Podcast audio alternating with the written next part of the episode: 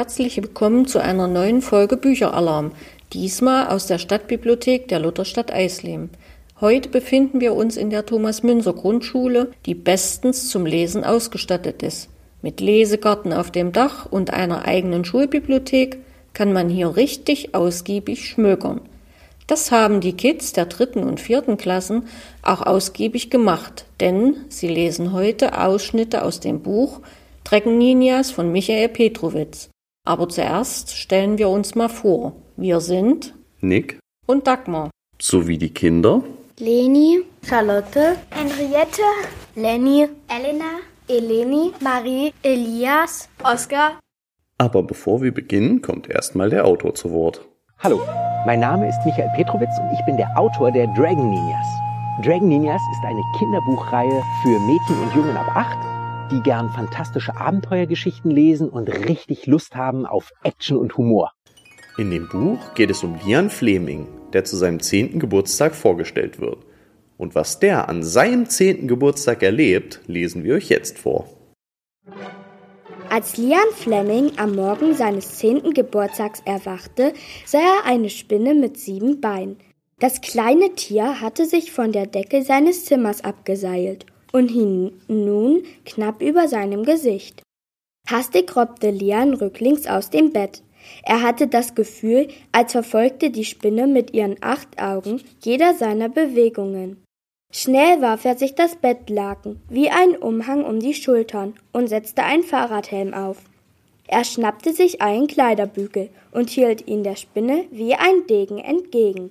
Untersteh dich, böse Herrscherin der Unterwelt, drohte er der Spinne. Du weißt nicht, mit wem du es zu tun hast. Schwertstich ist mein Name und ich kenne kein Erbarmen. Ich. Lian hielt inne. Aus dem Augenwinkel bemerkte er einen schwarzen Schatten, der sich lauernd dem Bett näherte. Mr. Knox! Er wagte einen kurzen Blick zur Seite. Ja, es war tatsächlich sein Kater. Die Spinne verharrte noch immer reglos an ihrem Faden. Bemerkte sie denn nicht, dass sie sich in großer Gefahr befand? Nein, Mr. Knox, nicht! schrie Lian und hechtete zwischen den Kater und die Spinne. Mr. Knox maunzte kurz und versuchte sich an Lian vorbeizuschlängeln. Nichts da. Lian packte den Kater, setzte ihn auf den Boden und wandte sich wieder der Spinne zu. Und jetzt zu dir, Herrscherin der Unterwelt. Schwertstich hat dir das Leben gerettet und wird dich nun aus diesem Land verbannen. Hier ist es nämlich viel zu gefährlich für dich. Lian hielt seine geöffnete Hand unter die Spinne. Darf ich bitten? Als hätte die Spinne tatsächlich nur darauf gewartet, seilte sie sich vertrauensvoll auf Lians Hand ab. Lian betrachtete sie genauer. Ihre Haut war matt schwarz und auf ihrem Rücken schimmerte ein sonderbares rotes Muster. Lian ging zum Fenster, öffnete es und setzte die Spinne behutsam auf das Fensterbrett. Flink krabbelte sie auf ihren sieben Beinen hinaus. Gehabt euch wohl, Herrscherin der Unterwelt, rief er ihr theatralisch hinterher. Lian blickte in den Morgenhimmel und atmete tief ein. Die Luft roch angenehm frisch. Er atmete noch einmal tief ein. Nasse Kieselsteine, feuchte Erde, frisches Gras, riecht nach Regen, schoss ihm durch den Kopf. Er suchte den Himmel nach Wolken ab. Aber es waren weit und breit keine zu sehen. Sehr sonderbar, dachte Lian. Wieso kann ich auf einmal Regen riechen? Und das bei strahlend blauem Himmel. Noch nie zuvor hatte er so starke Düfte wahrgenommen. Bevor er länger darüber nachgrübeln konnte, entdeckte Lian etwas am Horizont. Was war das? Ein Flugzeug? Ein riesiger Vogel? Ein, ein Drache? Nein, das konnte gar nicht sein. Lian blinzelte und rieb sich die Augen. Als er wieder in den Himmel blickte, war nichts mehr zu sehen.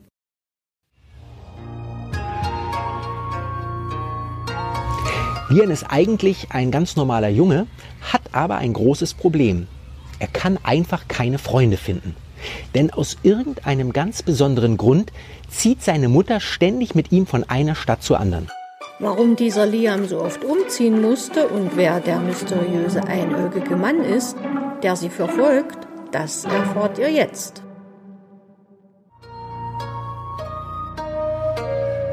Auf dem Rücksitz saß ein Mädchen, das etwa im gleichen Alter war wie Lian. Sie hatte ernste Augen, ihre Haare waren zu einem strengen Zopf gebunden und sie trug einen schwarzen Ninja-Anzug. Neben ihr hockte ein pummeliger Junge, der Lian und dessen Mutter mit großen grasgrünen Augen aufgeregt anstarrte.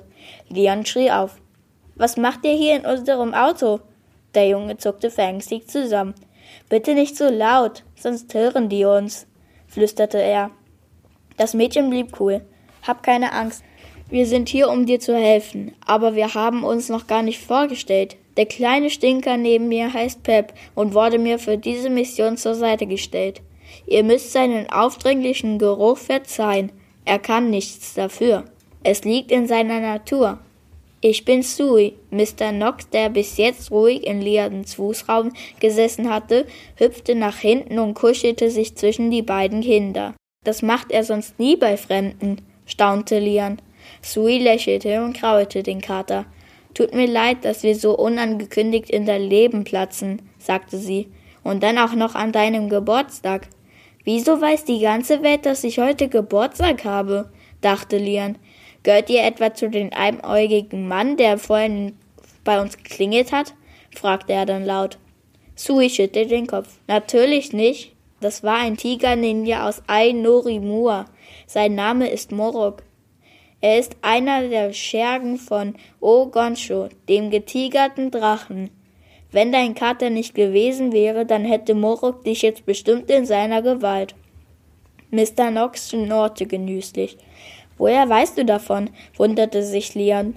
Sui grinste. Ich bin ein Dragon Ninja aus Chipanea, antwortete sie stolz, als würde das alles erklären. Lians Mutter schien nicht so überrascht zu sein wie ihr Sohn. Ich dachte mir schon, dass ihr aus Chipanea kommt, sagte sie. Was ist Chipanea? fragte Lian. Dein Vater war auf Chipanea, antwortete seine Mutter. Es ist ein Internat, ein Ninja-Internat, ergänzte Sui. Lian staunte. Mein Vater war ein Ninja? Er war nicht irgendein Ninja, betonte Frau Lemming. Er war ein tapferer Dragon Ninja, noch dazu ein Drachenblut. Dragon Ninja, Drachenblut? Ich verstehe nur Bahnhof, gestand Lian. Ein Drachenblut ist ein Mensch, in dessen Adern das Blut der großen Hüterdrachen fließt.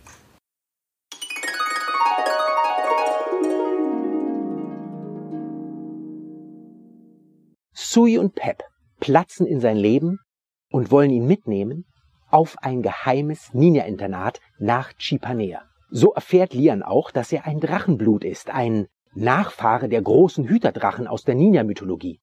Auf Chipanea trifft Lian den weisen Sensei Sun und lernt von ihm alle magischen Ninja-Tricks, die er benötigt. Denn Lian ist dabei, sich auf das größte Abenteuer seines Lebens zu begeben. Lian stieg aus dem Auto und rannte zu Sui und Pep. Pep stand mitten im strömenden Regen auf der Wiese und hüpfte auf und ab. Dabei ruderte er wild mit den Armen in der Luft herum. Sein Kopf war vor Anstrengung puderrot angelaufen. Er keuchte und bekam kaum noch Luft. Lian betrachtete ihn skeptisch. Ist jetzt wirklich der richtige Zeitpunkt für Gymnastik? wandte er sich an Sui. Oder ist das einer seiner Techniken, um sich nicht vor Angst in die Hosen zu machen? Sui blieb ernst. Nein, er will sich verwandeln. Verwandeln? In was denn? Ein aufgescheuchtes Huhn? Nein, in ein Drachen. Lian fiel die Kinnlade herunter. Du würdest mir erzählen, dass Pep ein Drache ist? Na klar. Oder glaubst du, ein normaler Mensch kann so stinken wie er?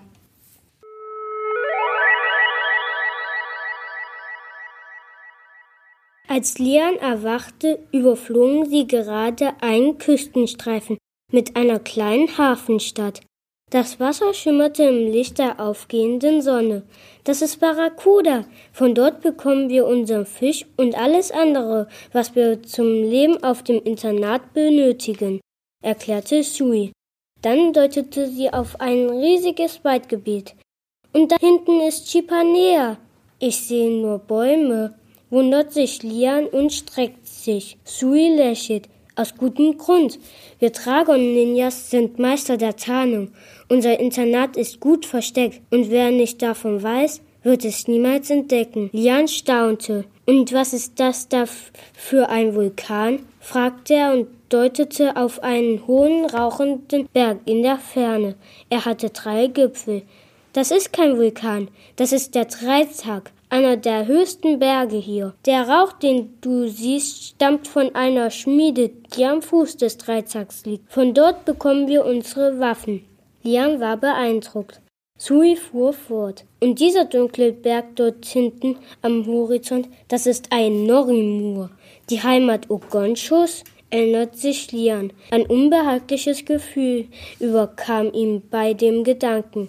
Manchmal musste man dem Bösen ganz nah sein, um es zu besiegen. Bei uns wirst du alles lernen, was du dazu benötigst. Tarnen und Spionieren, Schwertkampf, Pyrotechnik und Bogenschießen. Kurz, Du lernst die Geheimnisse des Ninjufu. Ninjufu? fragt Lian. Die Kampfkunst der Dragon-Ninjas, erklärt Sui stolz. Und jetzt halt dich gut fest. Es könnte ungemütlich werden. Sui klopft Pep auf die Schuppen und gab ihm damit das Zeichen zur Landung. Das Ninja-Internat war ringsrum von einer hohen grauen Mauer aus wuchtigen Steinblöcken umgeben, die nur durch ein mächtiges feuerrotes Haupttor unterbrochen wurde. Auf der wellenförmigen Mauerkrone schlängelt sich ein steinerner Drache einmal um das gesamte Internat. Er hatte zwei Köpfe, die auf dem linken und auf dem rechten Pfeiler des Eingangstors thronten. Sie begrüßten jeden Ankömmling mit ernstem, furchterregendem Blick. Großmeister Sensei San erklärt Lian, dass ihm eine große, schwierige Aufgabe bevorsteht. Es liegt an ihm, die magischen Waffen, die Bushukai, in Sicherheit zu bringen. Dazu benötigt er viel Mut, denn die Bushukai werden von den Hüterdrachen bewacht. Aber um das zu schaffen, muss er noch viele Dinge lernen.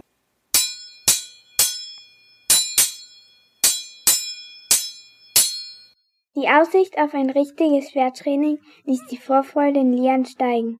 Seit die Tiger-Ninjas versucht hatten, ihn zu entführen, wollte er alles lernen, womit er sich verteidigen konnte und Schwertkampf stand dabei auf seiner Wunschliste ganz oben.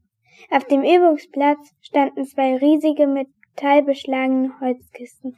Einige der älteren Schüler nahmen sich Schwerter aus einer der Kisten. Also griff sich Lian ebenfalls eines. Es war aus poliertem Metall und glänzte im Sonnenlicht. Die Klinge war leicht gebogen. Vorsichtig schwang er es ein paar Mal durch die Luft. Lian strahlte bis über beide Ohren. Es fühlte sich gut an, ein Dragon Ninja zu werden. Finger weg! maßregelte ihn ein stämmiger Mann mit dunklem Hautton. Er trug einen Stoppelhaarschnitt und hatte eine finstere Miene aufgesetzt. Das musste Shidosi Rodriguez sein, der Lehrer für Kampfkunst und Waffenkunde. Die Katana sind nur den älteren Schülern vorbehalten. Ihr Grünschnäbel kämpft mit den Bocken, den Holzschwertern, bevor Lian sein Metallschwert missmutig wieder zurück in die Kiste legen konnte, tauchte Hiro neben ihm auf und nahm es ihm ab. Vielen Dank, die Holzschwerter sind da drüben. Ist sicherer für dich, wenn du dich erstmal mit so einem Zahnstocher verprügeln lässt. Hiro und seine Kumpels lachten während die älteren Schüler ihre glänzenden Kantana elegant durch die Luft sausen ließen, bekamen Lian und die anderen aus den unteren Klassen globige Holzschwerter auskenntlich. Bocken, wiederholte Lian Nasenrümpfen. Er umfasste das Schwert mit einer Hand und schwang es hin und her. Das Schwert ist nicht zum Hacken da, ermahnte Shidosi Rodriguez seine Schüler. Ihr seid doch keine Holzfäller. Ein Schwertkämpfer sticht und schneidet mit seiner Waffe. Nach einem anstrengenden Tag ist Liam erst einmal kaputt und kann nicht einschlafen. Er steht auf, geht ans Fenster und sieht, wie jemand versucht, in den Katanao-Turm einzudringen. Glücklicherweise stellt sich am anderen Tag heraus, dass das Schloss kaputt ist, aber nichts gestohlen wurde. Noch am selben Tag stellt sich Liam im Unterricht so schlecht an, dass er an sich selbst zweifelt. Er hätte heulen können. Doch schon bald fasst Lian neuen Mut. Ich weiß nicht, ob ich überhaupt jemals ein richtiger Dragon werde, seufzte er stattdessen. Vielleicht passe ich überhaupt nicht hierher. Pep winkte ab. Ach was, Du bist ein Drachenblut. Du gehörst einfach nach Chipinea. Lian war nicht überzeugt. Er stand wieder vom Bett auf und lief unruhig im Zimmer hin und her. Ich weiß nicht. Die anderen sind alle viel besser als ich. Ich stelle mich an wie der größte Trottel. Pep sah ihn an. Ist wohl nicht so gut gelaufen, das Training. Aber mach dir nichts draus. Ich bin noch kein richtiger Dragon Ninja, aber du wirst auf jeden Fall einer werden. Du bekommst garantiert bald deinen Gürtel. Und wenn du erst die Bushukai zurückgeholt hast, wirst du der größte und berühmteste Dragon Ninja sein, den Chipinea je gesehen hat, sagte Pep und strahlte voller Vorfreude. Lian starrte nachdenklich an die Zimmerdecke. Natürlich, das war die Lösung. Ich werde das magische Schwert Katanao besorgen, Pep, sagt er entschlossen. Und zwar sofort. Zuerst müssen wir den Katanao-Turm einbrechen, erklärt Sui. Nur in der geheimen Bibliothek finden wir heraus, wo sich Tetsurio aufhält. Die anderen Schüler auf Champagner lagen in ihren Betten und schliefen. Lian, Pep und Sui hatten sich schlafen gestellt und den Kontrollgang der Nachtwache abgewartet. Kaum war der ältere Schüler weitergezogen, schlichen die drei durch die Gänge von Champagner bis zum Katana-O-Turm. Seid ihr sicher, dass wir es wirklich tun sollen? fragt Pep. Jetzt, wo es ernst wurde, klang er nicht mehr so begeistert wie zuvor. Den Turm darf doch niemand betreten. Wir werden schlimm bestraft, wenn man uns erwischt. Na, ob das gut geht? Und was dann noch passiert ist, ich bin gespannt. Hören wir mal weiter zu. Tage später findet Lian einen Zettel unter dem Kopfkissen. Auf dem steht Treffen am Brunnen vor dem Abendessen. Absolute Geheimhaltung. Nicht mal Pep darf Bescheid wissen. Habe wichtige Info. Sui. Kurz vor dem Abendessen verließ Lian unter einem Vorwand die Drachenbude und machte sich auf den Weg zum Brunnen. Die Sonne ging gerade unter. Sui wartete bereits auf ihn. Sie hatte sich über den Brunnen gebeugt und war maskiert, doch ihr Zopf schaut wieder mal hinten unter der Tuchmaske heraus. Was ist denn so wichtig, Sui? fragte Lian und tippte ihr auf die Schulter. Plötzlich wirbelte die Gestalt herum und packte Lian mit festem Griff. Sui, rief Lian. Was? Es ging alles so schnell, dass Lian sich nicht wehren konnte.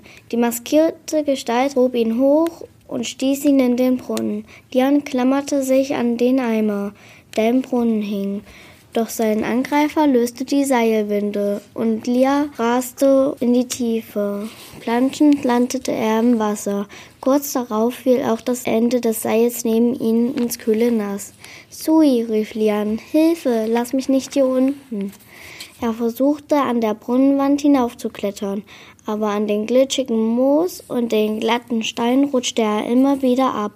Warum hatte Sui das nur getan? Wollte sie Katana O auf eigene Faust finden? War ihre Freundschaft nur ein Vorwand gewesen? Angst stieg ihn auf, doch er versuchte sie zurückzudrängen. Als sein Blick auf den Eimer und das Seil fiel, hatte er eine Idee. Mit dem Bügel des Eimers konnte er sich einen Wurfanker bauen. Lian schaute nach oben. Bis zum Brunnenrand würde er den Anker niemals werfen können aber auf halber Höhe entdeckte er eine kleine Einbuchtung in der Mauer. Wenn er schaffte, den Anker dort zu platzieren, könnte er mit einem weiteren Wurf vielleicht den Brunnenrand erreichen. Mit wenigen Handgriffen hatte sich Lien einen Wurfanker gebaut. Er benötigt einige Versuche, aber bald hatte er den Anker zielsicher in der Einbuchtung platziert. Dieses Mal werde ich genau prüfen, ob er wirklich fest sitzt, dachte Lien und zog mehrere Male kräftig an dem Seil. Der Anker gab nicht nach. Flink kletterte Lien an der glatten Brunnenwand empor. Kaum hatte er die Einbuchtung erreicht, stellte er fest, dass sie größer war als er. Es war nicht einfach eine Einbuchtung, es war ein richtiger Tunnel.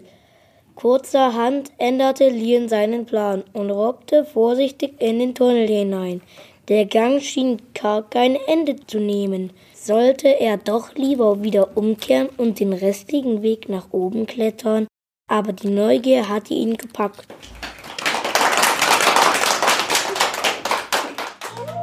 Hat Liam es geschafft, aus dem Tunnel herauszurobben? Und was erwartet ihn danach? Wenn ihr wissen wollt, wie es weitergeht, dann kommt doch zu uns in die Bibliothek und leiht euch das Buch aus. Dragon Ninjas ist nicht nur eine spannende und witzige Abenteuergeschichte, sondern erzählt auch von drei Freunden, die Mut und Selbstvertrauen gewinnen und erkennen, dass die stärkste Waffe auf der ganzen Welt ein gutes Herz ist. Und alles in allem erzählen die Dragon Ninjas, was für großartige Dinge wahre Freundschaft bewirken kann. Aktuell sind drei Bände der Dragon Ninjas erschienen. Der erste Band, Der Drache der Berge, in welchem der Wettlauf um die magischen Ninja-Waffen beginnt. Der zweite Band, Der Drache des Feuers, in welchem die Dragon Ninjas auf eine gefährliche Vulkaninsel reisen und gegen Long Lung, den Feuerdrachen, kämpfen müssen. Im dritten Band, Der Drache des Himmels, geht es dann hoch hinaus. Im eisigen Himmelsgebirge stellen sich Lian Sui und Pep dem Himmelsdrachen Dardruck entgegen. Es gibt noch zwei weitere Bände und der sechste ist noch in Arbeit, soll aber dieses Jahr im September erscheinen. Also gibt es ordentlich was zu lesen, wenn euch die Dragon Ninjas gefallen haben. In diesem Sinne, danke an Herrn Petrowitz für seine tolle Arbeit an den Dragon Ninjas und bis bald zu einer weiteren Folge von Bücheralarm.